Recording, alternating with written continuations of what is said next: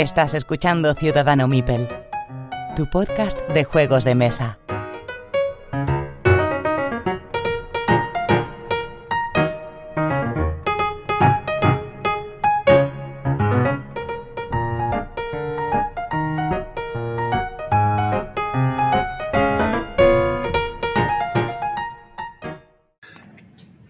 Episodio 96 de Ciudadano Mipel. Soy Jesús y os doy la bienvenida.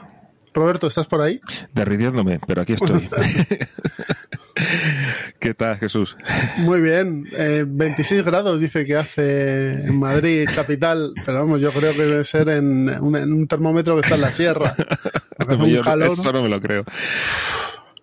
Bueno. bueno, pues estamos aquí tú y yo solos, porque Pedro se ha ido a su pueblo, bueno, a su pueblo, a su palacio de verano, donde pasa las vacaciones. Si lo veis en Gandía, huid y corred. Tim Pedrito siempre. Y Miguel, no sé qué tenía que hacer. Tenía que hacer una cola infinita por unas entradas de, de no sé qué historias. ¿De historias de, familia. cosas, de, cosas de niños y conciertos. Cosas de padres. Entonces, los padres irresponsables estamos aquí grabando a altas horas de la noche en camiseta y demás, porque nos da cosa de quedarnos en pelotas, porque tenemos cámara, pero vamos, si no, ya te digo yo cómo estábamos. Y si oís un ruido de fondo, es mi ventilador de techo que he decidido ponerlo porque si no me, me licúo aquí. Entonces, vamos a empezar con el sorteo, ¿de acuerdo? El sorteo del episodio 96, eh, ya sabéis, para nuestros mecenas, es el juego Arkwright, el juego de cartas, juego que salió en año 2021 y juego que venía de un Kickstarter. Mm, tú estuviste ahí metido, de hecho. De hecho, tú y yo lo jugamos, este juego. Sí, sí, sí, sí. ¿Tú has jugado al otro, no? ¿También? yo he jugado a ambos, sí, a ambos. Tú que has jugado a ambos, ¿cómo ¿qué diferencias? Bueno, diferencias supongo que habrá muchas, pero ¿han logrado trasladar al, juego de mesa el juego de tablero? De alguna forma sí. Al juego de cartas el juego de tablero, perdón. Sí, de alguna forma sí. La verdad es que sí. Eh, de hecho, eh, me voy a quitar de encima el de cartas porque, o sea, para jugar uno de los dos, juego el de tablero. si toco los dos, hay uno que me sobra. Vale, porque los dos son muy iguales, ¿no? a ver, eh, Hombre, el de tablero tiene algo más de profundidad, pero las sensaciones son bastante parecidas. Teniendo en cuenta las, matices, los matices, las pequeñas diferencias. Pero sí, yo creo que se pisan el uno al otro. Vale. Pues este Arc Write de cartas, mediante el maravilloso método del Wheel of Names, le ha tocado a nuestro mecenas Player Root. Así que nada, nos vamos a poner en contacto contigo eh, para enviarte este jueguito y esperamos que lo disfrutes. Y a todos los mecenas, daros gracias por bueno, pues apoyar el, el programa de Ciudadano Mipel, que este mes de, junio nos han pasado la mensualidad del, sitio de, Castos y, se agradece mucho vuestra ayuda. Bien, pues vamos con los comentarios. Pero en principio voy a empezar con un comentario que teníamos en la web. ¿De acuerdo? Entonces lo voy a dar a probar. Que es un comentario de Pablo Frías del episodio 93. Que hay veces que, claro, hay gente que nos comenta en la web, pero, pero como vamos a voy muy rápido y a veces se me pasa. Pero bueno, ahora lo tengo aquí pendiente, así que se lo, se lo leo. Que es del episodio 93, en el episodio de ¿Qué fue de los juegos de 2020? Nos comenta que muy buen programa, muchas gracias. El Saladín tiene muchas virtudes, es entretenido, fácil de explicar y jugar y la caja tiene un tamaño comedido. Mm. Exacto. El Tetra, dice, hablasteis del Tetrarquía en programas anteriores y entraría en esa misma categoría de juegos que debemos agradecer a Dracoideas que publique. Los que ocupan poco espacio en la estantería. Sus partidas tienen una duración moderada y son divertidos sin faltarles profundidad. cambiando de tema, al hilo y al hilo de las veces que comentéis vuestra pertenencia a Reino del Norte, ¿tenéis en mente hacer una jornada de puertas abiertas este verano? La de junio del 22 me enteré tarde y la de diciembre, eh, en la cual precisamente colaborado de Araco me coincidió con un viaje. Pues esto, Pablo, lo tendrás que ver en el Twitter de Ciudad de Ciudadano de Reino del Norte. Nosotros no te podemos decir porque no estamos en la Junta y, nada por el estilo. Entonces, todo lo que nos llega a través de redes sociales sí que le damos booth para que la gente lo vea y lo retuiteamos y demás. Pero por ahora creo que en verano no va a haber nada, ¿vale? Por lo que sé. Comentarios del episodio 23 de Pablo Frías y vamos al episodio 95 el episodio 93, no, perdón, 93, del episodio 95, en el que hablábamos de los juegos con personalidad, de la Guerra del Anillo, eh, la versión de cartas también, Beyond the Sun y el Thunder Road Vendetta, más muchos juegos más y el Plan Malvado.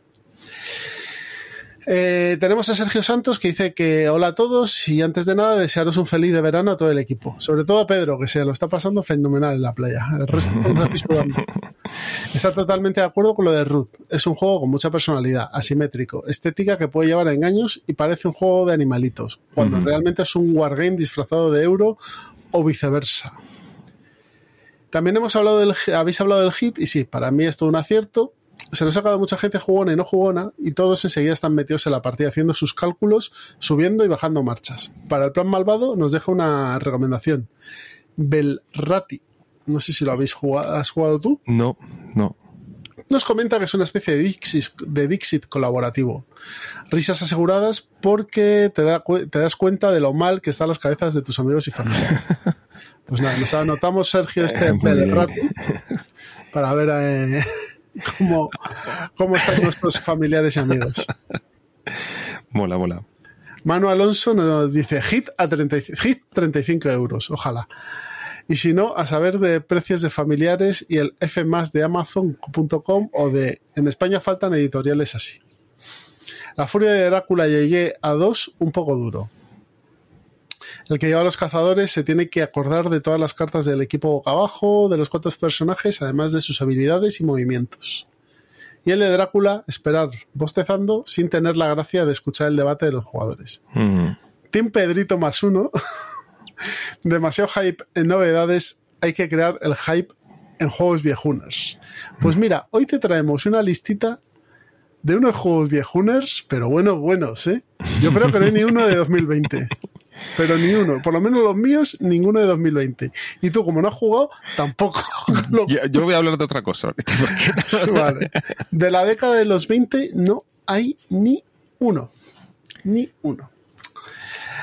Gixmo eh, dice lo de los interrogantes ya es un defecto. Eh, ya, a ver, voy a leerlo bien. Lo de los interrogantes ya es ya por defecto del curro, coma, mismo. Si es, si es en Excel, coma, siempre es bien, punto. Vale, muy bien, esta vez sí. El OAR tiene campaña, pero no es necesario que lo juegues siempre con los mismos jugadores. Ah, mira, eso está bien saberlo. Puede ser gente diferente en cada partida. A mí me gusta más que el root. Es que yo creo que son diferentes, aunque tengan una estética, una estética parecida, deben ser cosas totalmente diferentes. Pues nada, Geeksmo, muchas gracias. Le podéis escuchar en Conexión Lúdica. Se agradece el comentario. Pues yo creo que con esto vamos a pasar a la charleta. ¿Qué te parece? Perfecto. Pues nada, nos escuchamos en un momento. Hasta ahora. Hasta ahora.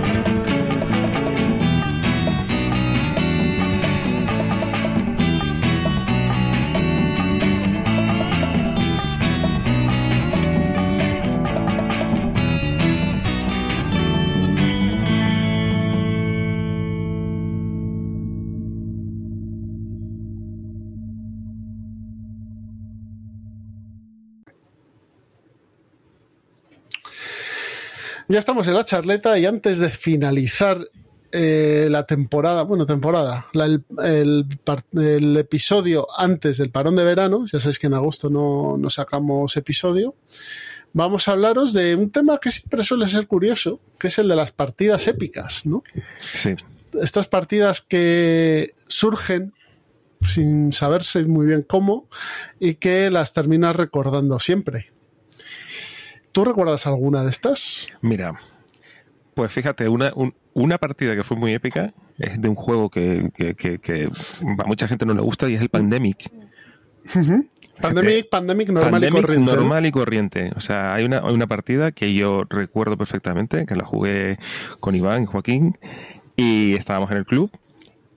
Y la cosa fue creciendo, que ya veíamos que íbamos a perder, que no había ninguna posibilidad. Al final empezamos a hacer un encaje de bolillos con los personajes, intentar si espérate, si muevo este, y dimos con la puñetera, solución. Y fue, y fue, un alivio tan grande que los tres, o sea, saltamos de la mesa, saltamos de la silla, perdona, nos chocamos, nos abrazamos como vamos, como si hubiéramos, como si fuéramos, hubiéramos ganado la Champions, Y es que realmente fue una partida que, que estuvo, estuvo muy bien en, en cuestión de cómo iba, cómo nos iba apretando. Y el hecho de, ver que no había manera y al final dar con la solución, fíjate, es un juego como Pandemic, que tampoco es que sea demasiado narrativo, que no es, no mm. es competitivo. Y, y me dio una, una experiencia así, de este, de, este tipo, y siempre la recordaré, la verdad. Mira, yo una de las que recuerdo así más, más, eh, se me ha ido la cabeza, eh, más como, hemos dicho, que son partidas eh, memorables. memorables. Memorables. El calor. Eh, una de las partidas más memorables que recuerdo fue a Root, que fue la ah, segunda vez que jugué. Que fue un festival de tortas durante toda la partida. Éramos cinco jugadores. Un festival de tortas, todos ahí igualados, eh, haciéndonos toda clase de, maldades y demás para que ganase el vagabundo, como de costumbre. es claro. Pero, Ruth da, lugar a ese y comiendo, comiéndole la oreja al resto, pero ¿qué hacéis? No sé qué y tal. Y yo con la alianza y cada vez que asomaba el morro me daban, pero aparecía por otro lado el de los gatos ahí con el pájaro pegándose, pero también andaban los lagartos. o sea, fue, fue maravillosa. Esa me, me gustó muchísimo. Y, y una de un wargame que fue el de la partida contra que jugué de la primera partida que jugué de Barbarossa tu Berlín. Que fue una partida totalmente épica en el sentido de que empezaron los alemanes a darle al soviético hasta en el paladar, pim, pim, pim, pim. Y claro, yo llevaba a los aliados. Y no se me. O sea, yo digo, o sea, con los soviéticos no puedo hacer nada no puedo hacer nada porque todavía no están como para pegarle a los nazis. Entonces lo que me dediqué fue a hacerle incendios constantemente al, al, nazi en África con los ingleses. Y salió bien. Y salió bien. Y al final la operación Torch desembarcaron los alemanes, eh, los alemanes, los americanos en África, echaron a los otros, el otro tuvo que moverse, los soviéticos empezaron a mover. Entonces, ver el giro de cómo va cambiando el, el rumbo de la guerra, fue muy divertido eso y que, y que mi compañero Fran, mi compañero con el que jugaba, odia a los rusos, a los soviéticos, con lo cual cada vez que veía que empezaban a salir soviéticos y soviéticos agobiaba. Eso y una partida ASL en la que ganaron los soviéticos que llevaba yo porque se quedó una unidad metida en una casa y no fueron capaces de sacarla. Hostia. Hostia. y los bueno. metiéndose y los otros ahí con, los reclutas georgianos que decíamos. Qué bueno. Estaban ahí metidos y no había un dios que los sacara. Entonces, muy bien, muy bien. Eh, estas partidas, sobre todo, pero tienen que ser juegos de interacción. Claro. He dado un repaso y de euros no recuerdo ninguna. Mira, yo me acabo de recordar pues la, que jugué el año pasado a, Cruzada y Revolución, que efectivamente es que te puedo, te puedo describir cómo empezó la partida, cómo siguió, en qué momento se, le, torció al bando franquista, eh, cómo parecía que sí, que no, y al final el, bando rojo fue el que, el que se llevó el gato al agua, pero es que fue, es que fue épica, o sea, porque es que parecía que parecía, parecía que iba, que el, bando nacional lo tenía todo, todas consigo, y al final no no hubo, no, no, no hubo manera. ese juego como se tuerza, mal asunto, ¿eh? Sí, sí, sí. Sí, sí. El, precisamente eh, el bando republicano lo que, lo que hacía era eso, eh, intentar abrir pequeños fuegos, pero resistir y tal. Y claro, cuando ya el Nacional intentaba dividirse, dividir fuerzas y no, no llegaba a todo. No llegaba a todo. Es que yo creo que en ese juego Tienes, que medir muy bien siendo. El, Nacional tiene que dar un golpe muy gordo en un sitio. Sí, sí, sí. Primero tienes que, tienes que unir los dos frentes. Eso lo tienes que hacer sí, sí, sí, o sí. Pues, pero en los primeros dos turnos. Sí, sí, sí. Eso tiene que, ser. toda la parte desde mm. Andalucía hasta Galicia, por Badajoz, por Extremadura, tienes que unirlo. Y luego tienes que meterle por debajo. Yo creo que le tienes que abrir por Málaga y demás. Porque en cuanto le rompas Pasa es que son sitios montañosos y son muy complicados. Claro. Pero si le metes un buen, una buena zasca ahí, te, metes hasta Valencia, Barcelona y le corta y le partes en dos. ahí tienes que, tienes que jugar con la ventaja de, de los marroquíes para, para hacer pupa. Mm. Ahí, justo, justo donde tienes que hacer pupa. Y claro, es que los Wargames, es que, a ver, muy mal se tiene que dar o muy malo tiene que ser para que no se te, se te, forme una partida que puedas recordar. En euros, mira, en euros te puedo decir, verás, si es un juego que me ha dado partidas que sí que recuerdo. Verás, sí. No sé si a, ti te ocurre lo mismo, pero porque es, es un rollo casi root, o sea, en el sentido de que estamos todos dándonos toñas, yo luego te quito esto para aprovecharlo yo, pero ahora te pongo aquí una vía para que tú pases por ahí y, consumas, bueno. Sí, porque hay mucha interacción. Hay mucha interacción. Hay mucha interacción y hay una, una narrativa en, torno a la, a la, construcción del sistema, en todo el sistema ferroviario, de industrias, de todo, y una evolución bastante clara. Y creo que sí que hay partidas que yo recuerdo perfectamente. El, London también es un juego de estos. Sobre todo es una, es una memorabilidad a la contra, porque lo que ves es la pobreza aumentar, aumentar, aumentar y decir que llego, que llego, que soy el que menos tiene y me salvo, que soy el que menos tiene y me salvo. Y al final llega ese momento y dices, ¡oh! Soy el que menos tiene, me salvó, no me cuentan la pobreza para puntuar, ahí os quedáis, adiós pringados. Sí, sí, sí, sí. Pero sí que tiene ese puntito, ese puntito. Sí, el estudio en Esmeralda también, de, de Sí, porque por las situaciones que da. Da unas situaciones de, por ejemplo, la que jugamos con, con, Ray, con, Gabriel, que yo estaba callado. Estabas ahí liando la, la liaste. la lié, la lié. la este para tu propio bando, que es lo peor de todo. Ya. y, y, luego también, mira, voy a barrer un poquito para mi terreno, los 18XX. Dan partidas memorables, porque además son juegos de experiencia, en algunos casos son de jornada prácticamente. Recuerdo una en Club Dados, la 1585 1858, 1858, que con Alberto y con dos compis de, allí. Y claro, pues eso fue llegar por la mañana, empezamos a jugar, para un sitio para comer, hablando sobre las jugadas y tal.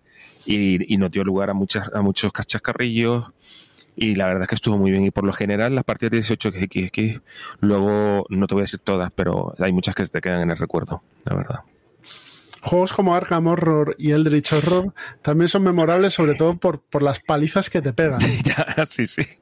Yo me acuerdo que jugamos en, en, unas jornadas de Lovecraft en el Reino del Norte con los chicos de discípulos de Armitage, que la partida fue súper larga. De hecho, nos fuimos a comer y todo, o sea, para que te hagas una idea. Madre mía. Al final perdimos y iban los personajes con heridas, una pierna rota, un pacto oscuro, le perseguía no sé quién, o sea, era lo típico de, vamos, vamos, tira, no, hola, bueno, pues este se muere, pues tengo que sacar otro, pues tengo, o sea, era, era tremendo. Pero como, como tienen esa narrativa, pues pues sí que te da para, partidas épicas. Claro. Las de Tyrants of the Underdark, que tienen puñaladas mil también. También son muy, son muy largas, son muy. Se prestan a, la, memorabilia, como quien dice. El, y, y, seguro que también si alguna vez has ganado al Ghost Stories. Ahí, he, jugado, solo yo. Esa la partida la recuerdas. Se ha ganado. El Ghost Stories, eso es una. Es, un horror increíble, es, difícil. sacar mierda, pero vamos a paladas, ¿no? Sí, sí, sí, sí. Yo lo tengo, a mí me tocó en la última CLBSK que fui, pero típico que hacían el sorteo y tal, y yo subí, vamos, y me lancé en plancha por el Ghost Stories, ahí está. Y apenas lo he jugado, pero es un juego, es uno que se queda en casa, porque es cierto que necesitas jugar la 4 y que hay mucha gente que ya no le apetece jugar este tipo de juegos, pero... Yo me lo juego, ¿eh? ese, ese juego me, me mola. Orquesta Negra, otro, otro, que es memorable. Otro que es memorable cuando llegas. Mira, a mí me ha pasado de todo. Me ha pasado que es el turno 7 y sale la carta de los documentos interceptados y pierdes directamente. Y tú dices, me cago en la leche.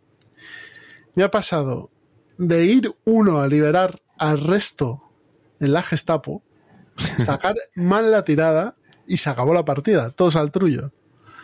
Y me ha pasado en, los últimos turnos matar a Hitler. Pero vamos, lo de ¿pero qué haces ahí? Espera que voy, llévatelo para allá. O sea, al final le vas moviendo a Hitler a su sitio para... ¿Y, y, qué era? ¿Qué hicimos? Eh, la bomba en el avión. Que sí, que es un poco... Es que están matando a alguien, pero vamos. Ya, ya. Pero sí, es, es un juego que se presta al, a la épica, a la épica de la partida. Hay otros que quizás se deberían prestar más, pero claro, al final recuerdas las partidas por distintos motivos. Los, de roles ocultos, por ejemplo, no me terminan de convencer. Hay el, el Secret Hitler a veces daba partidas que, que te puedes reír mucho. De los que he probado es el que más me ha gustado. Pero he ah. probado ese, la resistencia y algunos que otro más y no me han y no me han eso. Por ejemplo, un juego que me divierte, que, me divierte mucho, me parece que las partidas son memorables, es el, el High Society, el Alta Sociedad. Qué bueno es, por favor, ese juego. Es buenísimo, ¿eh? Es que eso, es tontísimo, o sea, es un juego que son apuestas. Pero y eso que le miras, le miras al otro y le dices, mira, te lo voy a subir un poco más. y el otro te mira y te lo sube y dice, mira, pues ahora no te lo voy a subir y te lo comes o se lo come él. Sí, sí, sí. Y si ahora vas a perder porque te estás quedando sin dinero. Además que el hecho de que no se sepa cuándo va a acabar exactamente la partida, eso es una genialidad. Una genialidad. Totalmente. Luego también hay, hay un juego, el Future Magnate, por el tipo de o sea, como, como puedes hacer distintas cosas, o sea, especializarte en una cosa, eh, intentar abrir más restaurantes que los otros, eh, también da partidas un poco como el Brass, ¿sabes? Como se van, como se va, se va gestando una especie de sistema de desarrollo y tal, y cada uno va a una, a una cosa concreta y va probando, va probando distintas fórmulas es un creo que es un euro que da bueno un euro un, económico que da que da lugar a no puede tender un poco a, gusanear a gusanear sí a que se pare la partida. Mm, no porque entonces está dándole la oportunidad a otro de que se no, en general en general. Que es que no salgan bien las campañas que tal. Mm. es que lo escucho en varias reseñas no, no que, me... se, que, se ha quedado estancado. Yo a mí no me ha pasado yo lo juego online, pero como si no lo hubiese jugado. Mm. Es que online, online tiene un problema y es que hay muchas cosas que te pierdes. O sea, toda la, toda la gestión de, cómo llega la comida a, los sitios, para tú entenderlo, tienes que visualizarlo. Y ahí está demasiado automatizado. A mí no me gusta jugarlo online, ese, ese juego. Y luego no podemos olvidar juegos como el Nemesis, que en ah, nuestro caso, bueno, en nuestro caso ya tenemos una partida memorable. Pero, totalmente memorable. y a mí me mató Pedro, pero yo seguía en la mesa viendo como la partida como si fuera una película. Es que la parte, es que yo jugué otra después a los meses y fue igual. Es que hubo un cabrito que nos mató a dos. A dos. Dios mío, yo iba con la, con la, pierna colgando unas tripas por fuera. Y Pedro, y Pedro ahí, y ahora te cierro esta puerta, y ahora te incendio esto. O sea, Solo porque no podía pegar, bajar y pegarte dos tiros. sí, sí, sí, porque... y, al cabrito no le pasaba nada. O sea, le salían monstruos, nos pegaban y a él, como si no le rozasen. Él solo, solo, contigo. Solo le faltó escupirme, madre mía. No, para nada, pues llegaron los marines y le pegaron dos tiros. tanto esfuerzo. Tanta maldad, tanto, tanto odio, tanto todo, para nada. Sí, sí. Nemesis se da eso, sí. Claro. Es un juego que se da para. Se da, se le da. Tiene los tintes necesarios como para tener partidas memorables y quizá por eso es un juego que no se puede jugar mucho. Sí, lo puedes. Lo puedes quemar. se, te, pasa también un poco a Rebellion, ¿no? Sí, el Rebellion hay yo lo juego una vez al año con Iván, que es tradición en Navidad. Y ya está. Y sí que te da, sí te da situaciones que luego siempre recuerdas. Lo que siempre decimos, no, yo, a mí me pasa que es, me, gusta tanto vivir eh, situaciones que no se dan en las películas. Y santa, qué curioso, que cómo ha surgido otras, esto, y otras que, que son exactamente que salen como en la película. Y dices, oh, qué, pasada. O sea, ¿cómo puede ser esto? Qué magia. No, no, esto es una maravilla de diseño. Sí, sí, sí. Es una maravilla de diseño. Pues nada, si quieres, estás ahí mirando. No, no, no, no dime, dime.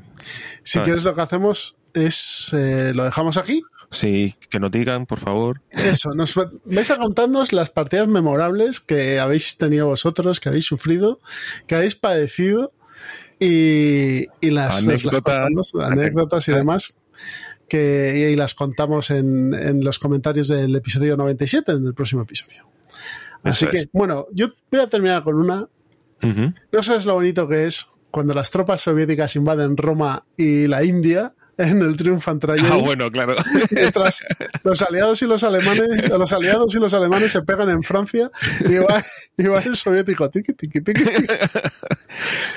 es que ese juego así, eso sí que es un sandbox. O sea, es una locura. Cuando, cayó la India, le declaró la guerra al aliado. ¿Cómo? Sí, sí, sí, sí. Toma. Hola, hola, buenas tardes. Toma, toma T-72 en, en Bombay. ¡Pum! Y ya está. He ganado la, partida. He tomado capitales menores y he ganado. Qué gran juego. Qué bueno. Está, es un juego también muy que se presta a eso. Mm, está totalmente eso. Mm, sí. Pues ya sabéis, dejadnos vuestros comentarios y, y los leemos en las próximas en el próximo episodio que tenemos ganas de saber para vosotros cuáles han sido partidas memorables. Así que si quieres, Robert, nos vamos al plan, mal, al plan malvado, no, todavía no, a la mesa de pruebas. Vale, venga, venga hasta ahora.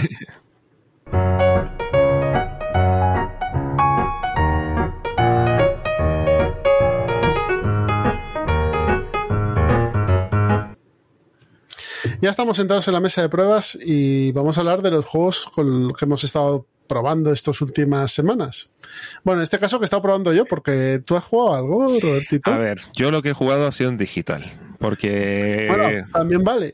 Vale. Solo has jugado en digital. Me, ¿qué, es lo que ha pasado? Que no he tenido tiempo de, sentarme a jugar. Está la vida del autónomo y, y padre. Autónomo, autónomo, y padre en la vida, ¿no? la, Película, como la película. Y, bueno, pero, pero claro, el, mono es el mono y lo que he hecho fue descargarme la Ascension, que yo nunca lo había jugado en físico, me lo descargué en la, en la tablet y le he echado unos tientos y digo, bueno, un deck building que está bien, está majo, no es el típico deck building donde siempre tienes que, comprar la carta más alta, tiene sus cosillas, pero pues se me... El que tiene las cartas en Río, ¿no? Sí, sí, sí, sí. Y que puedes comprar o comprar cartas o derrotar monstruos para, para ir eh, sumando puntos. Y, pero se me quedaba un poco corto en cuestión de, de combar, ¿sabes? No, las, como que no, no aparece muchas sinergias entre, entre las cartas, no sé, me, me, dejaba un poco frío. Luego, verdad que añadiendo más, más expansiones, que, estaban disponibles también en la, en la app, pues se, se, hacía algo un poco más interesante, pero tampoco, tampoco me nada mucho. Entonces lo que hice fue meter en Magic Arena. Ya está. Y ahora soy feliz. O sea, ya estás en la droga, ¿no? ya solo te falta, como yo, estar en el Marvel Snap. ¿ya? Yo ya con el Magic, eh, con el Magic Arena ya, además, ya sabes, las partidas son rápidas, son entre cinco. Bueno, hoy tuve una que me duró media hora. Sí, sí, o sea, madre mía.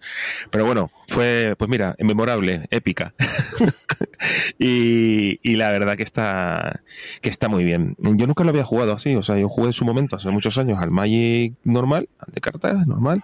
Y claro, ahora han aparecido pues nuevas mecánicas, nuevas palabras clave. Bueno, bueno, bueno, Yo, yo, tengo algún mazo que compré con el crío y mm. tengo ni puñetera idea de lo que dicen. Sí, sí. No sé qué, emboscada, eh, eh, no, em, convocación, eh, biblioteca. Confabular, sí, bueno, sí. Pues, pues eso, haciéndome un poco a todo esto y, y la verdad que disfrutándolo mucho.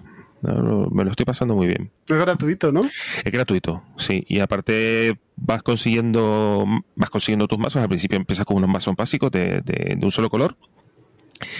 Y luego ya eh, vas ganando partidas con mazos bicolor y te los vas quedando. Sabes que hay un mazo, por ejemplo, que me encanta, que se llama A la, a la caza. Y, y, es de licántropos. Está súper chulo. Pues verde, verde y negro. Verde, eh, verde y rojo. Verde y rojo. Y está muy chulo, me encanta ese, ese mazo porque además han metido una, una historia que tiene, hay, hay una fase que, en donde se, se, supone que está de día, pero tú tiras una carta o pasa un evento y, puedes pasar a la noche. Entonces los licántropos se convierten en hombres lobo. Se les da la vuelta y eso están machetados, ¿sabes? Y entonces jugar con, el, con ese timing de en qué momento pasó a la noche, por ejemplo, son cosas que, que te van, van enriqueciendo el juego. Está, está muy bien, la verdad. Me gusta lo que, lo que estoy jugando.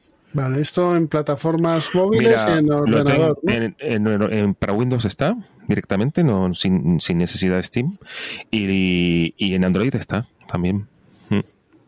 Muy bien, muy bien. Pues nada, Magic Arena, la, droga, gratuita de los amigos de Wizards of the Coast.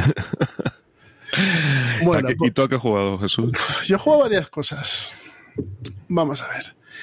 Eh, me bajé un día al club con Alex de, y Edu de los abuelos y, el amigo de Alex Luis y jugamos a dos cosas. Jugamos a El Grande juego de Wolfgang Kramer, del abuelo Kramer y de eh, Richard Urik. Eh, yo jugué a la edición 100 eh, décimo aniversario esta de, de Devir, pero vamos, hay varias, podéis encontrar la de Gabinete Lúdico y demás. 7,7 en, en la BGG, 29, 27 mil rate, o sea, 27.000 opiniones y del año nada, 1995, ayer mismo. A ver, para lo que este, de este juego hablamos en el episodio mm, de hace dos veranos con la gente de mm, Troquel Connection. En el grande lo que vamos a tener son em, una cantidad de cubos o mipes, dependiendo de la, de la edición, que van a ser nuestros caballeros. Los vamos a tener en las provincias y en la corte los que están en la corte pueden salir a jugar, los que están en las provincias los tienes que llevar a la corte para después sacarlos, ¿vale? Vamos a tener un, cubo, un MIPEL más grande, que es el nuestro grande, que lo que va a hacer es eh, hacer que la región que puntúe, porque hay una, es la península ibérica y hay varias regiones, pues donde puntúes y está el grande te van a dar más dos puntos, ¿no? ¿Cómo se juega? Vas a escoger una carta de turno del 1 al 13 y dependiendo del valor, las que tienen menos valor te permiten poner, o sea, traer más caballeros de la provincia de la corte y las que son más altas no te permiten traer ninguno. Vas a escoger una carta, cada uno, o sea, el primer jugador escoge una carta, la muestra, el segundo escoge otra carta, la muestra y así, para ver quién es el que primero juega, segundo, tercero y cuarto, ¿no? Em, que eso lo hicimos mal durante un tiempo de la partida y luego la tuvimos que resetear o sea, resetear, eh, empezar a jugar así. Lo que hace esto es que, bueno, pues si tú ves que el otro te ha jugado un 12 y las cartas máximas el 13, pues bueno, decides qué, te apetece más. A lo mejor te apetece ir el último, pero traerte más caballeros, ¿no? Y luego hay cinco cartas de acción. Una es fija, que es mover a rey, que es un peón gigante que hay. Y luego las otras te permiten hacer una acción y colocar eh, tus caballeros de la corte en el mapa, ¿no? ¿Por qué? Porque esto, este, el juego está dividido en nueve turnos, pero con paradas en el tercero, sexto y último turno, ¿vale? En el que se hace una fase de, puntuación. Entonces, dependiendo de la mayoría del que tengas, las regiones tienen tres puntos, tres valores de puntuación. El que tiene más se lleva el primer valor, el que tiene El segundo se lleva el valor del medio y el último, pues se lleva el último valor. Bueno, el tercero, puede haber más, ¿vale? En eso consiste el grande, nada más. Es un juego que al final se gana por puntos. Luego hay una mecánica que es el castillo, que tú puedes ir metiendo caballeros ahí y cuando se puntúe, pues se quita, se ve cuántos caballeros hay metidos ahí, quién tiene más, y luego esos caballeros los llevas a una región que escoges con unos diales. ¿no? Es un juego bastante sencillo, tiene sus cositas de reglas, pero vamos, es bastante sencillo. No es un familiar, no sé si tú has jugado al grande. No, y te iba a preguntar si lo consideras el mejor juego de mayorías, como dicen muchos. Es que el mejor, yo es que lo del mejor y tal no, no, me, no, va conmigo. pero te gusta. Es un muy buen juego de mayoría. O sea, es un juego que ves que no, para mí no se ha quedado viejo. Tiene unas mecánicas muy elegantes. Todo este tema de escoger la carta, el efecto, el colocar, o sea, y luego da una, da un, unas oportunidades a comer orejas, que es lo que estuve haciendo yo toda la partida. pero ¿qué haces tú? Pero no sé qué, pero no lo pongas ahí, pero no ves que le está favoreciendo a este que te va a ganar. y ahora no sé qué, pues vais a por mí, bueno, o sea, esto... a llorar. metiendo ruido en el sistema toda la partida. Cuidado, ojo a este, aunque este iba al antepenúltimo, ojo a este que no sé qué, bueno, entonces me parece que mecánicamente no tiene un reproche. Seguramente habrá mucha gente que diga, ah, pues sí, porque no sé, se ha quedado viejo y tal. Creo que es un muy buen juego de mayorías. Creo que es un juego que ha permitido que haya otros juegos, ¿vale? O sea, que se coge esa mecánica y se convierta en algo diferente. Y sé que ahora no está disponible en venta, que hay cosas de segunda mano y demás, pero va a salir una edición nueva que va a sacar de Vir. Así que si os gusta el juego o queréis probarlo, me parece que está bien. Creo que no es un juego familiar, eso sí. Porque me parece que es un juego que tiene ciertas mecánicas que pueden ser poco comprensibles para la gente que no juega mucho. ¿Vale? Aunque luego yo creo que si con calma lo vas jugando con alguien, lo puede coger porque no es, no es un juego complicado. La gente de Electro Connection además nos decía que este juego había vendido un millón y pico de copias. O sea, que es un juego que, se ha vendido un montón. Y nada, es muy gracioso, muy gracioso el grande. La edición aniversario que tenía Alex de los abuelos trae no sé cuántas miles de expansiones, pero yo creo que es un juego que como necesitas jugarlo como mínimo a cuatro sino a 5. Es un juego que no vas a ver mucha mesa, entonces una edición más normal también te puede servir. Este, yo tengo la de gabinete lúdico, que es mucho más cutre, pero bueno, sigue siendo el grande. o sea, así es. Guay, guay, guay. Y esa misma, se nos unió Juan Luis de Julius Firefox y esa misma mañana le dimos al, espera que te diga cuál es, al Hollywood Golden Age, antiguo Dream Factory de Rainer Nisia, eh, juego del año 2000 que editó eh, la gente de. Voy a ver de cuándo lo editó la gente. En 2019 lo editó mm, Ludonova en español con el título Hollywood Golden Age. Eh, a ver si lo encuentro. porque. Así, ah, justo, 2018. Juego de. No sé si lo has jugado tú. No. Es un juego de subastas, ¿vale? Es un juego de subastas y de hacer películas. Bueno, de hacer. De, sí, de, componer... de, componer las películas. Vamos a empezar con tres guiones, lo que tenemos unas planchas de cartón con varios espacios para poner unas fichas, unas losetitas, en la que va a haber actores, directores, eh, Em, eh, compositores de música, eh, gente de vestuario, eh, los mm, scripts y hay unas fichitas que son las agencias que son comodines, ¿no? Que te pueden servir para hacer cualquier cosa. Entonces, em, lo que tenemos en el mapa, por lo menos en la versión de Ludonova, ¿vale?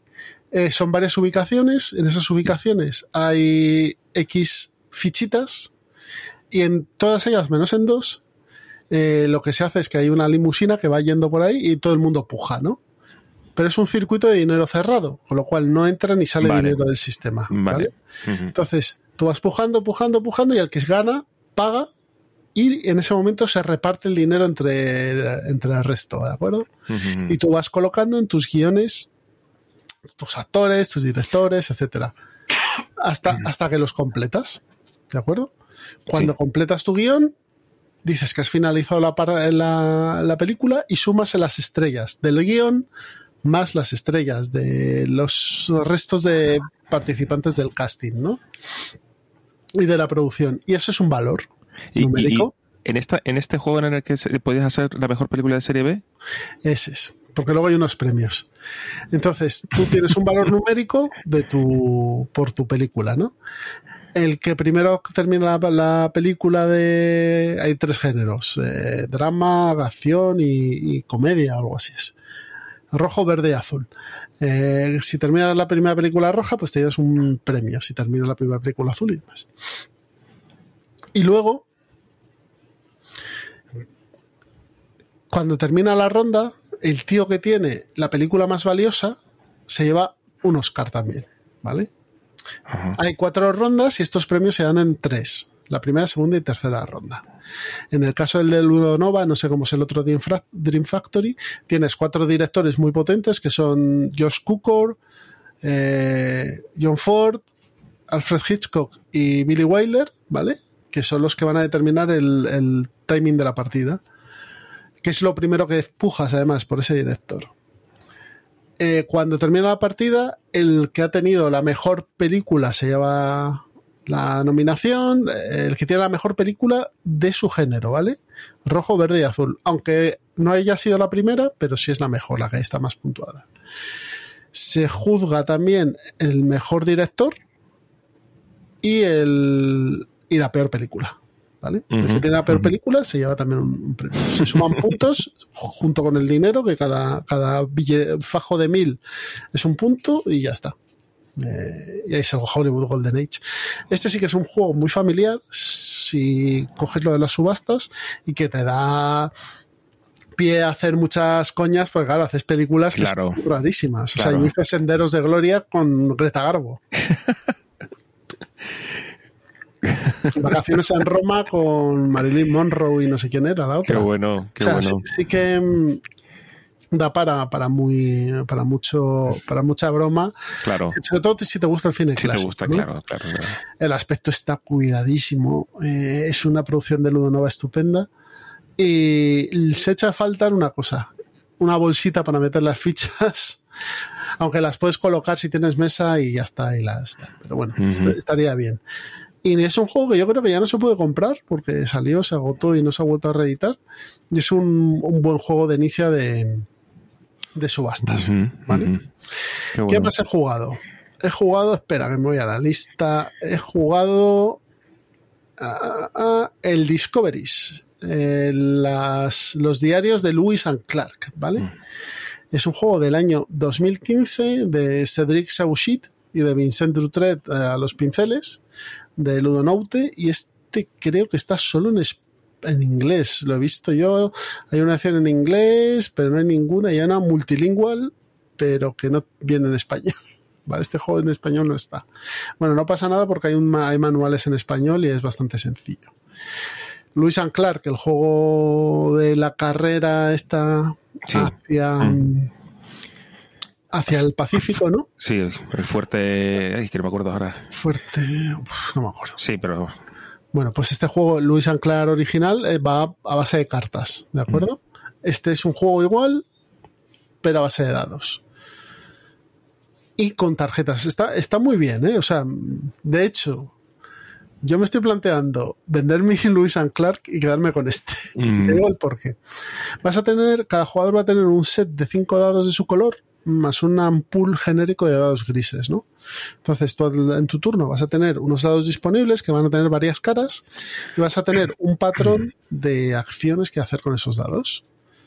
va a haber un tablero principal que va a estar dividido, bueno, dividido, va a tener dos partes, la parte de los indios y la parte de la travesía, ¿vale? La parte de los indios te va a dar eh, una ligera puntuación al final de la partida y sobre todo te va a dar más habilidades, más opciones con las que combinar tus dados.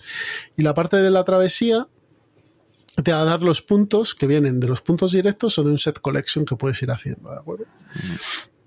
Entonces en tu turno tú tiras tus dados y colocas todos los dados de, tu, de un mismo tipo en las diferentes casillas de acción que te pueden servir para contactar con indios y, traerlos a tu causa o para ir avanzando, para avanzar en uno de estos mapitas. ¿Qué pasa? Los mapitas tienen ríos y montañas. Entonces tú tienes que sumar el mismo, un mínimo número de, o sea, el número de ríos y montañas suficientes para pasar esa carta que tienes en tu, en tu tablero personal. Cuando lo haces, la metes debajo de, tu, de una fichita de diario que hay y vas y coges otra. ¿Vale? El juego termina cuando te quedas sin cartas, cuando vas a coger una carta para ponerla y ya no hay, ¿vale? O sea que, y se juega rápido, ¿eh? no, no es un juego que, se demore.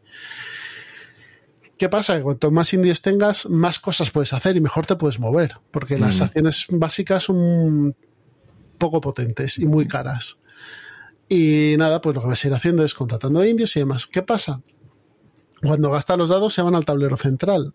Los de caminata e indios se dividen a un lado y los de no, los de caminata a un lado y los de firma e indios a otro. Entonces, una de acciones recoger todos los dados, sean de quien sean, y te los quedas. Los vuelves a tirar, los vuelves a usar, ¿vale? Ese timing de cuando cojo, no hago acción, pero me llevo estos dados para usarlos a posterior y demás, está muy bien. Luego puedes cambiar dados de cara, pagando dados, etcétera. Y la verdad es que no deja de ser Lewis and Clark, es un juego de carreras pero más es un juego de puntuación o que tienes que ir haciendo tu caminito. Y la verdad es que me gustó bastante. ¿eh? Es un juego pequeñito de caja mediana. Es una pena que no lo reediten porque me parece que está fenomenal el disco. A ver si nos escucha algún editor y, decide. Esto del Ludonaute creo que es Asmodee ahora. Puede ser. Sí, ante la duda lo es. ante la duda seguramente lo sea. ¿no? Y es una pena que no, no, lo reediten, porque me parece que este sí que es un juego bastante accesible, es un euro medio facilito. Mira que el otro tampoco es muy complicado. El, Sí, no. no, pero como tenía lo de los recursos, las cartas, que no sé qué, que tienes que manejar tu mano, quitarte cartas, meterte cartas, que no se te queden cartas para no echarte para atrás y demás. Este, eso, eso se lo quita y es más ir al turrón, hacer tus combos y demás de dados para, para, ir para adelante. Así que me parece que es una muy buena versión de dados de Lewis and Clark. Este Discoveries. Muy bien. Así que si lo veis por ahí de segunda mano y os ha gustado lo que os he contado de él, pues adelante. ¿Qué más tenemos por aquí? Déjame un momento que voy a hacer un cierre aquí. Tengo que buscar esto. Bueno, pues el otro día estábamos asados de calor y dije, vámonos al club. Que que al menos estaremos fresquitos que hay aire acondicionado. Y me bajé con mi hijo y jugamos un Eldritch Horror. Juego de 2013, joder, 2013 ya, tío. Ya. De Cory Konietzka y Nicky Valens, es que parece que salió ayer. Eh, sí. Que es la actualización del Arkham Horror, segunda edición, juego de 2005-2004, creo que es el Arkham Horror. Nada. ¿En qué consiste? Vamos a tener que pelear, no directamente, pero sí eh, vamos a tener que pelear sobre la influencia de un primigenio que quiere destruir el mundo. Y lo que vamos a hacer ahí, pues básicamente va a ser em, mover a nuestros personajes por el tablero, que tengan encuentros, que hagan acciones, que se vayan potenciando, que no les maten, que vayan cerrando portales y que vayan que este sí que me parece que es un logro respecto a Arkham, realizando los misterios. ¿Tú has jugado a Eldritch? No, no. Vale. En Eldritch la diferencia, en Arkham, ¿te acuerdas que para ganar creo que había que... ¿Qué vas a decir? No, no, no, no, no, no, no. Ángeles de la mano. Sí, sí, ahí sin querer. Eh, en, el, en Arkham Horror ganabas cerrando portales. No sé cuántos tenías que cerrar. O, no, no, no, no, no lo recuerdo. En Arkham Horror era mucho más directo. Tenías que cerrar portales antes de de que el primigenio despertase, si no luego te tenías que pelear con él y era, sí, que, yo. era una mecánica de mierda que yo siempre que jugaba y se despertaba el primigenio perdías. Ya. Pero en Eldritch, aparte que se despierta el primigenio también, que me parece que bueno, es como un poco contraintuitivo, em, ganas por los misterios. Cada, cada primigenio tiene unos misterios, ¿vale? Unas misiones que tienes que hacer. Si las cumples, pasas al siguiente. Si haces tres, ganas la partida. hay un contador de perdición que va bajando y bueno, o sea, las paladas de las paladas de mierda te van cayendo encima sí o sí. Pero es cierto que hay un objetivo que hacer. Oye, tenemos que poner eh, matar a este bicho para que este ministerio pase, por ejemplo, nos pasó a nosotros. O tenemos que hacer no sé qué y, lograr tantas pistas y ponerlas aquí y esas pistas se acaban.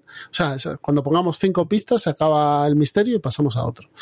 Y eso le da una intención. A mí me parece que ese giro de diseño está muy bien. Este juego tiene un problema como tiene el problema del Arkham Horror eh, segunda edición y como supongo lo tiene el de la tercera, que no he jugado tanto. Y es que te puede salir una partida memorabilísima o, rana de cojones que, que lo odies a muerte. Por eso es un juego que no hay que jugar con mucha gente. Yo creo que el número máximo son tres personas. Cuatro ya es arriesgarte mucho. Para jugarlo en solitario, este está mucho mejor que el, que el otro, ¿vale? Porque tiene mucho menos cosas que hacer. O sea, menos mantenimiento. Sí. En el otro, que si habilidades, que si equipo, que si equipo de no sé qué, que si el aliado, que si no sé qué. Aquí es, eso se ha reducido mucho, es mucho más directo. Se nota que el diseño de Konietzka lo que ha hecho es quitar cosas. Entonces está mucho más destilado, es mucho más rápido. Eh, te permite quizá hacer algo menos, te puedes mover peor, pero también vas por el mundo en vez de por Arkham. Y no tienes mantenimiento. ¿Vale? Los personajes tienen sus, su salud y su cordura y demás fija. O sea, sus habilidades fijas y no cambian, ¿vale? Vale. Y está bastante bien. Hay personajes nuevos, luego ya metieron a los clásicos de siempre y tal. y hay 200.000 expansiones, de las cuales podéis ahorraros menos haber olvidado el resto, pues haber olvidado lo que hace es completar el juego de la caja base, que venía capao. Y luego ya depende. A mí me gusta el rey amarillo, tengo la de Carcosa. Eh, la de ciudades en ruinas está chula, porque las ciudades colapsan. La de vestigios insondables, pues a lo mejor no te interesa tanto. Las de caja grande que te meten un mini tablerito para hacer cosas por ahí, pues la verdad es que yo nunca las he visto interesantes ninguna. Quizá la de Egipto con Nyarlathotep y demás te puede interesar, pero tienes que ser muy fan, ¿vale? Entonces, yo creo que si no le vas a dar mucho, mucho, mucho, con que tengas caja base y saber olvidado, tienes de sobra. Que luego quieres más, vete a por las cajas pequeñas. Hay tres. Eh, vestigios extraños, eh, ciudades en ruinas y el, señales de Carcosa. Y no hay más, ¿vale? Te meten un primigenio nuevo y alguna mecánica más, personajes y ya está. Eh, las grandes la última, que es las máscaras de Nyarlathotep, es una campaña y yo no la he jugado y todo el mundo dice echa pestes de ella. Luego está Las Tierras del Sueño, que a mí esa es hasta la que más me podría interesar. Y luego la de las pirámides y, la de la nieve, pues es una es te enfrentas a Itaqua o a los antiguos, las montañas de la locura, y la otra creo que es contra Narleatotep y el otro no sé quién es. Pero vamos, bueno, es a gusto del consumidor. Imprescindible es haber olvidado, eso sí. Saber olvidado sí, porque te vienen muchas más cartas. Y es que de hecho se nota que el juego está completo con esas dos, con esa expansión. Con mi hijo, pues lo pasas bien, el tío va de un lado al otro haciendo el gamba y se lo pasas. Esto ya no es plan, malvado, esto ya, esto ya es la meta. Plan malvado, bueno, ya jugamos a Rebellion los dos y ya, le gustó. Ya ves, qué guay. Bueno, estábamos esperándolo. Eh, con mi hijo también, que se quedó pillado y me está dando la brasa a ver cuándo lo jugamos de nuevo. Jugamos eh, Fortune and Glory de Cliffhanger Games, el juego de 2011 de Jason C. Hill con Jack Scott Hill y de la gente de Flying Frog Production. Estos tíos del. Sí, del de los vaqueros de. Shadows, Shadow of Brimstone. Brimstone, sí. Que es el juego que ahora están ellos ahí promocionando, ¿vale? ¿Qué tienen de bueno Shadow of Brimstone versus eh, Fortune and Glory? Para empezar, que hay dibujos y no fotos. las fotos de Fortune and Glory. ojo, no son las fotos. Y las del Fortune and Glory tienen un pase Sí. ¿Tú has visto las fotos de, las de Touch of Evil? Sí, sí, sí, sí, pues sí, las he visto. O la de Last Night in the Earth. Bueno, esto, es terrible. estos son unos flipaos americanos, estadounidenses, mejor dicho, que hacen ameritrases loquísimos. loquísimos. Entonces, vendí un montón de juegos. dije, yo quiero un juego de estos que quiero tener en la estantería, que me guste, que me haga tilín y demás. dije, a mí me, un día vi el vídeo de, de, de Chema Pamundi hablando de Fortune and Glory. Dije, yo quiero esta mierda. Esta, mierda, esta es mi mierda. Esta es mi mierda. O sea, esto es lo que quiero yo. O sea, cosas que puede pasar cualquier historia, ¿no? Claro. Entonces, Fortune and Glory. Fortune and Glory tiene varios handicaps. Uno, una caja absurdamente grande. No, no la bajo porque, porque para, que la veas, porque, no, Nada, no, quiero que, que te lesiones. Absurdamente grande. Puede ser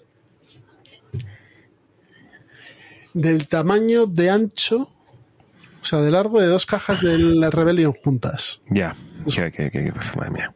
Quizá no tan altas, pero. Sí, sí, sí, sí, sí. Para nada.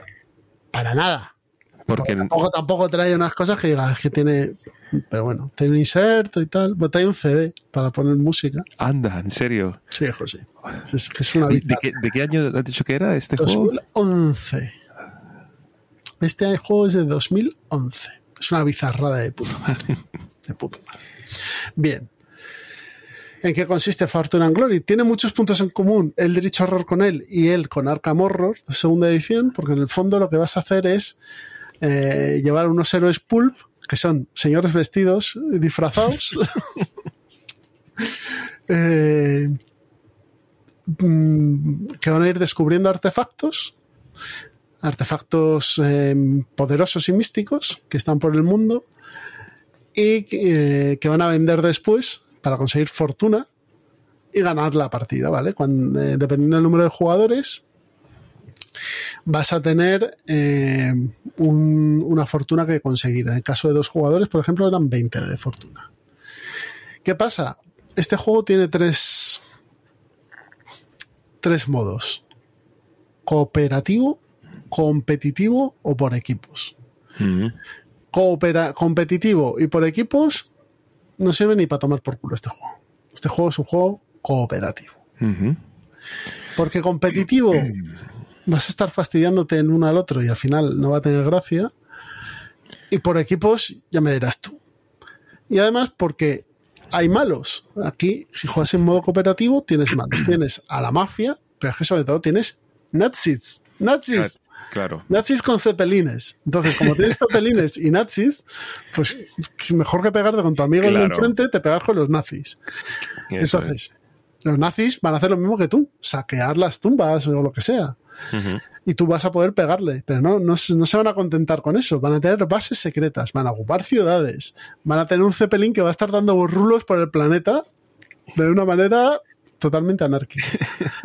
y este es un juego muy bizarro, muy bizarro en mecánicas, porque hay que tirar dados para todo. La iniciativa se determina tirando un dado.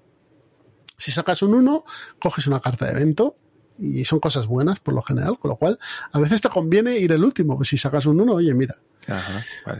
Una vez has decidido la iniciativa, te das al movimiento con un dado. Cuando te mueves y llegas a un, a un sitio para, pues imagínate que estás en medio del campo o que estás eh, buscando el, yelmo de Poseidón, ¿vale? Yelmo de Poseidón que por un casual está en, Canadá. Porque sí. Pues estás ahí buscando el yelmo de Poseidón y tienes que tirar dados para superar la prueba. ¿Cómo superas las pruebas? Eh, cada... Además, esto es muy gracioso y me parece una decisión de diseño cojonuda. Cada cada misterio de estos, cada artefacto, eh, se compone de dos cartas, que son la vara, la capa, el templo, la tumba, no sé qué, de los condenados, del dios mono, de Poseidón, de Loki. Entonces tú barajas los dos, sacas uno y uno y lo combinas. Qué guay. Salen nombres totalmente. Y además todos los nombres están bien. Vas con lo poniendo.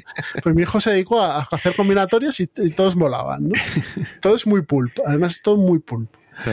Entonces, esto sale y luego sacas una carta de localización del mundo y lo colocas ahí, el, artefacto. Y estos artefactos eh, lo que tienen es un valor de riesgo, ¿vale? Tienes que cumplir unos, unos retos para conseguirlo. Imagínate, pues la típica aventura de que va el héroe Pulp y tiene que subir por una, por una montaña y luego se tira pues, con un avión y luego tiene una pelea en un bar. Bueno, entonces esos son los, el mazo de peligros. Tú cuando coges un mazo de peligros te dice que tienes que hacer unas pruebas, ¿vale? Los personajes tienen cuatro características y esos son el número de dados que tiran de cada prueba de combate. Por ejemplo, estás buscando lo que te he dicho, el yelmo de Poseidón en Canadá y tienes una pelea en un antro asiático en Canadá.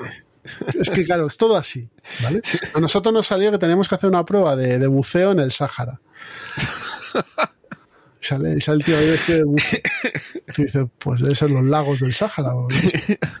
Entonces, y esa prueba, pues tienes que tener un, eh, sacar combate y tienes que hacer eh, dos éxitos. Tiras los dados. Si sacas los éxitos, te llevas las fichas de peligro y la, o sea, te has superado ese peligro y colocas un peligro en peligro eh, superado en, en, el artefacto, ¿no? Así constantemente, hasta que lo superas o hasta que pasan dos cosas. Decides no arriesgarte más porque ves que vas muy justo paras, descansas y puedes seguir después, o no te sale el peligro.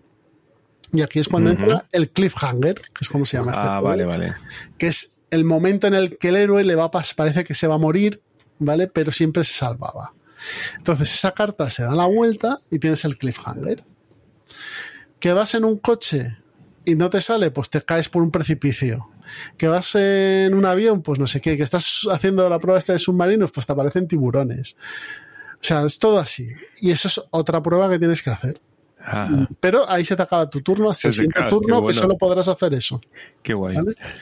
Luego los nazis se activan, hacen sus pruebas, se llevan eso, y luego tú puedes ir a pegarte con ellos, a pegarte con él, tal. El juego es muy sencillito de reglas, no tiene, tiene muchas mini excepciones mm. estas, pero es bastante sencillo. ¿Qué pasa? Que tiene un manual que es horrible. Está totalmente desestructurado. De hecho, te voy a enseñar. Me bajo un manual que han hecho aquí Matías Elfstorm, Nevin, Nevin Ball, Mac McLeod y Shannon T. Que hay que darles las gracias porque han logrado hacer un manual que está ordenado. y te explica las cosas como son. Que hace cada carta, que los, eh, los perfiles de los héroes, a ver si se ve. Ahí. Sí, sí, sí, Los términos del juego, la fase de los villanos. O sea, está todo explicado. Pero claro, mira aquí. A, Ilsa de, los nazis encontrando. Pero claro, es un manual de. Mm, no viene el número de páginas. 40 páginas o algo así que estos señores, que son unos santos en vida y que Dios les acoge en su reino, se han currado para hacer un manual coherente, tío. Porque el que te lees, te lees el que este y no sabes, no sabes cómo jugar. Porque te empieza contando una cosa, luego dice, pero si vas a jugar a cooperativo, todo esto que te he contado, olvídate, porque hay que hacer esto. Ya, ya, ya, ya. Es un desastre. Ya. Muy divertido, tiene dos expansiones que se supone, o sea, dos expansiones que son eh, el culto de la mano carmesí, que son otros villanos también muy malos, que son los típicos sectarios. Y otra que es de, más cartas y más personajes, ¿vale? ¿Qué pasa? Que este juego es inencontrable. Es muy difícil de encontrar. Lo puedes pedir a Estados Unidos, pero te dan un sablazo. Porque lo venden en la, Flying Flow, o lo venden en su. Sigue vendiendo. sí, sí. Y, yo lo puse en Twitter y tal, y la gente empezó a decir, pues se comentaba que lo iban a reeditar en una caja más pequeña. Se comentaba que tal. Yo no, he oído nada, pero vamos, ojalá, ojalá reediten esto porque es, una locura. Pero eso sí, te tiene que ir. O sea, o juega, o vas a lo que te propone el juego, o, o, lo, pasas mal, ¿no? lo pasas mal. O sea, olvídate, olvídate de todo tipo de, de aproximación a la realidad. O sea, tú vas ahí a hacer el cafre. Claro. Y ya está. Eres un tío pulpero. fuera. Claro. ¿Cuánto, ¿Cuánto te duró la partida, más o menos? Hicimos muchas cosas mal. Tenemos que volverla a jugar ah, bien y demás. Eh, unas dos horas más o menos, hora y algo. Sí, que te lo juegas una tarde, vamos, una tarde. Una tarde, bueno, y de sobra, y de sobra. Yo creo que te dura menos que un Eldritch Horror. ¿Sabes lo que pasa? Que al final eh, puedes ganar con la fortuna y si juegas en cooperativo puedes ganar si los nazis llegan a un número. Ellos van a ir también sumando puntos y, si van consiguiendo tanta X de fortuna lo convierten en puntos y van avanzando. Claro. Tú puedes ir parándoles, destruyéndoles las bases o el Zeppelin y demás. Pero claro, el Zeppelin va... Lo del Zeppelin es una maravilla. El Zeppelin va por el mundo soltando nazis. Entonces un nazi cae en Londres, otro en México, otro en el Congo, ¿Van apareciendo nazis? Porque sí. Tienen su, agenda oculta, ¿verdad? Y Pero su agenda un poco, un poco, caótica, la agenda de los nazis. Pero sí, sí. Ahí están. Entonces, nada, es un juego muy divertido, pero es eso. Yo creo que hay mucha gente. O sea, si eres un Eurogamer sin corazón, esto no es para, esto no es para ti. Esto no es para ti. Porque al final no vas a poder calcular nada. No, claro. O sea, o sea, aquí o sea, todo esto de me voy a sentar, vamos a ver, tres, dos, y si me muevo aquí gano tres y luego no, pues olvida, no, porque vas a tirar el dado, te va a salir mal, mm, o, vas a decir, no, a ver si me puedo mover aquí y no te vas a mover porque te va a salir un uno y te vas a quedar donde estás vas a tener un, vas a tener un encuentro en un sitio o llevas el artefacto, vas a una ciudad, tienes un encuentro de ciudad y te roban el artefacto. O sea, que claro, tú tienes que ir a las ciudades a vender los artefactos. Ya, ya, ya, ya, ya. Que es la forma de conseguir fortuna. Claro. La fortuna además es común, ¿eh? O sea, gana, no gana uno porque saque 20, sino se va acumulando y, entre todos los jugadores consiguen el, número de, fortuna necesario. Pero claro, puedes perder el este, que te lo roben los nazis o los de la mafia, que no sé qué, que vayas a hacer un, un, riesgo, un riesgo de estos, un, peligro, creas que te sale y no te sale. Y encima te vas al cliffhanger y te sale mal y te y acabas derrotado. Aquí los personajes por suerte no mueren. Y vuelves otra vez a tu casilla inicial. O sea, no hay control. No este juego no lo puedes controlar. Claro, pero Tú te montas en la montaña rusa y luego ya lo que pasa lo que sea. Pero es que precisamente si se caracteriza por algo este tipo de historias es por esos giros, ¿no? Esos giros de, claro. Y aquí están llevados al 15, con lo cual. Claro. Y eso, y eso sí, tener el valor de hacer un juego con fotos de la peña es de, ser muy jefe. Y sobre todo las calidades son muy buenas. Ah, sí. Las calidades de las cartas son muy buenas. Son el brillo, tal. Y luego tienes la banda sonora. yo cuando vi el CD digo, no me lo puedo creer, tío. Viene con un CD para ponerlo mientras juegas. Qué bueno. Así que nada, muy divertido. Este Fortune and Glory. La voy a jugar más. Ya tengo gente diciéndome, pues yo quiero jugar una partida, yo quiero jugar una partida. apúntame esa lista, por favor. apúntame esa lista. Y a ver si tengo algo más por aquí. No, yo creo que ya he hablado de todo. No sé si tú, aparte de esto, tienes algo más. Mm, mm, no, no, tristemente no. Vale, pues nada, he dado un speech yo hoy. Pues vámonos al plan malvado y vamos terminando este programita express antes del parón veraniego. Hasta ahora.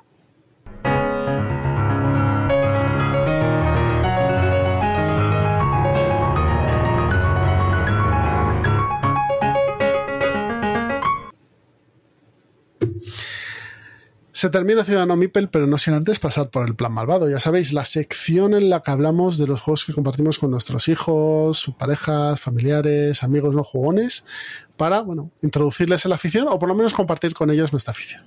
¿Tienes tú alguno? Sí, sí, sí. le doy, le doy. Mira, eh, ahora que se está hablando tanto de Blood de Clock Tower, ¿no? el, juego, que tienes, el juego que tienes que jugar para ser buena persona. que, requiere grandes, grandes números. Si no queréis jugar a este juego o no podéis, yo propongo una alternativa. No queréis gastar los 180, 180 pavos con el envío y demás.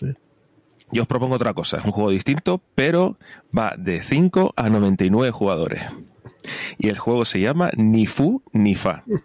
Es un juego que es de estos juegos que son, es un chorri juego, ¿eh? Un juego de, party, de verano, de, de hacer 15 personas el corro de la patata, se nos ponemos todos en círculo y un jugador inicial va a tener dos piezas de, de como esponjosas y una va a ser una va a ser el fu y el otro va a ser el fa. Una rosa y la otra amarilla. Efectivamente. Entonces tú, a tu derecha, dices a tu jugador inmediatamente a la derecha le dices, esto es un fa. Y se lo das a él, ¿de acuerdo? Y él te preguntará, ¿un qué? Y tú insistes, un fa. ¿De acuerdo? Hacia el otro lado pasamos el fu, con la mm. misma dinámica. Entonces, los jugadores que han cogido ese, esa pieza le dicen al jugador de su, de su derecha o izquierda, respectivamente, esto es un fa. Y él le pregunta a este último, ¿un qué? Y este último al primero de nuevo, ¿un qué? Y yo le digo, un fa. Y el otro, un fa. Y así. El objetivo es que las dos piezas recorran el círculo entero y que nadie se equivoque y llegue al inicio de, de, este corro. Si, si hiciesen un eco, ¿no? Claro, empieza, y claro, te empiezas a liar porque ya no sabes por dónde, por dónde te viene la, la historia. ¿Quién te está preguntando qué? Un juego ideal para estar un poquito pedete.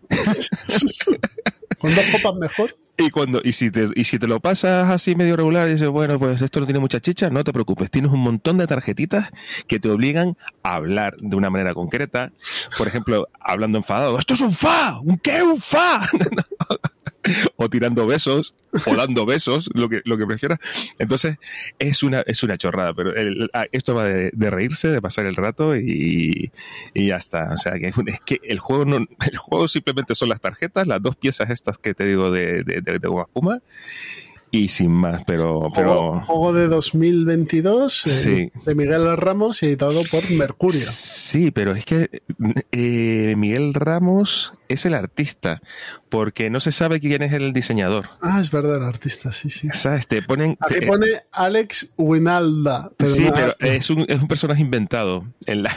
Es como Alan Smithy, ¿no? Sí, es que en las instrucciones te sale un, pavo que dice que eh, yo he inventado este juego y tal, pero no es un diseñador de verdad, no existe. Entonces no sé si será un seudónimo de algún otro diseñador que dijo, se le ocurriría esta chorrada y dijo, venga, ala. Pa' cojones Pero no lo, quiero, no lo quiero firmar como V. Rosenberg. Muy bien. Así que nada. Ni funifa. Bueno, pues hablando de V. Rosenberg. Qué bien traído, ¿eh? Vamos a, sí, sí, vamos a hablar de uno de sus mejores juegos. Juego de 1998, de 2 a 5 jugadores, Mamma Mía. Ah, vale, vale. Mamma Mía. Voy a subir la nota. Tenía un 6, voy a poner un 7. Mamma mía. Pues nada, vamos a ser pizzeros italianos con bigotón. ¿Y en qué consiste el juego? El juego lo que tiene es, cada jugador tiene un set de pizzas, ¿vale? Que tienen varios ingredientes, normalmente un ingrediente fijo y, varios ingredientes que pueden ser diferentes o, del mismo tipo. Imaginamos una pizza pepperoni que tiene pepperoni y luego tienes que poner tres ingredientes iguales, ¿vale? De los que sean. Y luego hay varios, y luego hay cartas de ingredientes, ¿vale? Cada jugador, como os he dicho, tiene ese set de cartas de, pizza y luego hay ingredientes que son em, piña, eh, mm, champiñón, olivas, pepperoni y no me acuerdo cuál era el otro. Eh, no me acuerdo. Entonces, eh, y pimiento, perdonadme lo que se hace es, se barajan todos los, todos los ingredientes, se ponen boca abajo, se reparten seis a cada jugador y luego cogemos de inicio una pizza, ¿vale? ¿En qué consiste el juego? Lo que vamos a hacer es ir metiendo las pizzas, los ingredientes y las pizzas en el horno. Entonces vamos a coger nuestros ingredientes y los vamos a poner boca arriba, ¡pum! Eh, tres de aceituna y puedes poner una pizza encima. Pues mm, si, si lo tienes muy claro, pues yo pongo tres de aceituna, pues yo dos de pepperoni, pues yo dos de piña, y, y yo me toco otra vez y digo, voy a poner un pimiento y una pizza que a lo mejor es de pepperoni que necesito que tenga no sé cuántos ingredientes diferentes y tal. Entonces, todo eso se va a ir poniendo todos los ingredientes y las pizzas uno encima de otro hasta que se terminan. Hasta que no puedes poner más, ¿no? Entonces, ese mazo se da la vuelta y se van sacando los ingredientes. Y cuando sale una pizza, se revisa si coincide o no con los ingredientes que hay. Si tienes en mano algún ingrediente que puedas poner, también lo pones a esa pizza y, la completas, ¿vale? Y así constantemente hasta que se termine ese mazo. Si tu pizza no la has podido completar, pues te la vuelves a quedar en el pedido y la tendrás que hacer después. Y en eso consiste el mamma mía. ¿Qué pasa? Es un juego de memoria. Tienes que ver cómo va el otro, van colocando los ingredientes para meter tu pizza ahí de rondón y aprovecharte de los ingredientes que ha ido metiendo. ¿No lo has jugado tú el No, no, no, no, no. Es, es divertidísimo. Es divertidísimo. Además, juega en un volado. Tú vas poniendo ingredientes, siempre pones los mismos ingredientes. O sea, no puedes poner uno. Lo suyo es que pongas todos del mismo tipo. Y tenía una edición, a ver, dejadme que lo mire, porque yo creo que este juego a día de hoy tenía una edición de Homoludicus en español, o sea, fíjate tú, mm, fíjate tú. Pero yo me he comprado una edición de Abacus Spiel en inglés en Filibert y costaba 9 euros, ¿vale? Entonces, es un juego que es totalmente, como os he dicho, independiente del idioma. O sea, os podéis bajar las reglas en español y, el juego podéis jugarlo perfectamente porque no tiene nada de texto. Luego hay una carta, perdona, que es la de Mamma Mía, que se mete también, que es el, el pizzero bigotón, y el que lo hace es el que va sacando después del horno los, los, pedidos. Y nada, este es el Mamma Mía, es un juego muy familiar creo que es hasta 5 o 6 jugadores. A ver, déjame que lo mire. Hasta 5. Cuanto más se jueguen, mejor. Yo lo juego con mi hijo a 2 y la verdad es que está bien porque quitas cartas y se va equilibrando. Y nada, muy chulo este juego de V. Rosenberg. no parece V. Rosenberg, ¿eh? Y no hay que, hay que poner edificios, ni ovejas, ni nada. Es hacer pizzas. me queda pendiente el Bonanza por jugar. Está, a mí me gusta el Bonanza. Es un juego a partir de 3, ¿no? Sí, sí, sí, porque tienes, tienes que negociar, tienes que intercambiar y yo lo he jugado a cuatro y me, me funciona muy bien. Pues nada, tengo ganas de probarlo, que no tengo probado el Bonanza. Bien, pues antes de irnos, solo comentaros que podéis comprar todos estos juegos de los que hemos hablado en Juegos de la Mesa Redonda, donde tienen un gran catálogo de juegos de mesa y de rol que podéis consultar en su web, juegosdelamesarredonda.com. También si vivís en la zona norte de Madrid podéis pasaros por la tienda física de Tres Mipels en el local comercial de la Redonda en Tres Cantos, que en el mes de agosto abrirán ya definitivamente su nueva tienda con más de 180 metros cuadrados donde podréis, aparte de comprar novedades, ver las novedades, jugar y también probar eh, pues juegos que tendrán en exposición para que podáis eh, verlos, incluso probarlos, como me hablaron del Shutter Point. Lo que pasa es que como van lentos con las obras se les va a pasar el, flow. y también tienen una web que es 3mipels con número un 3mipels.es. También podéis contactar con nosotros eh, por los siguientes canales, a través de correo electrónico con ciudadano.mipel.com en nuestro Twitter de, en arroba en nuestro Instagram Ciudadano Mipel, en el blog que hoy hemos hecho, hemos eh, hablado de un comentario ahí en el blog en ciudadanomipel.com y en nuestra comunidad de Telegram en la que tenéis también eh, en la descripción del audio el link donde podéis eh, entrar. ¿no? También podéis en los comentarios de iVoox dejarnos un comentario y nosotros los leemos en cada episodio. Roberto, Vámonos de vacaciones. Pues ya está bien, ¿no? Hacemos las maletas. Hacemos las maletas y nos vamos a un sitio fresquito, por lo menos. Eso es. Anda, pues nada, que mucho del verano, chicos. Exacto, disfrutar mucho del verano y seguramente eh, en septiembre nos vemos ya con el episodio 97. No queda nada para el 100 y os vamos a proponer un reto para el 100, así que id preparándoos. Hasta luego.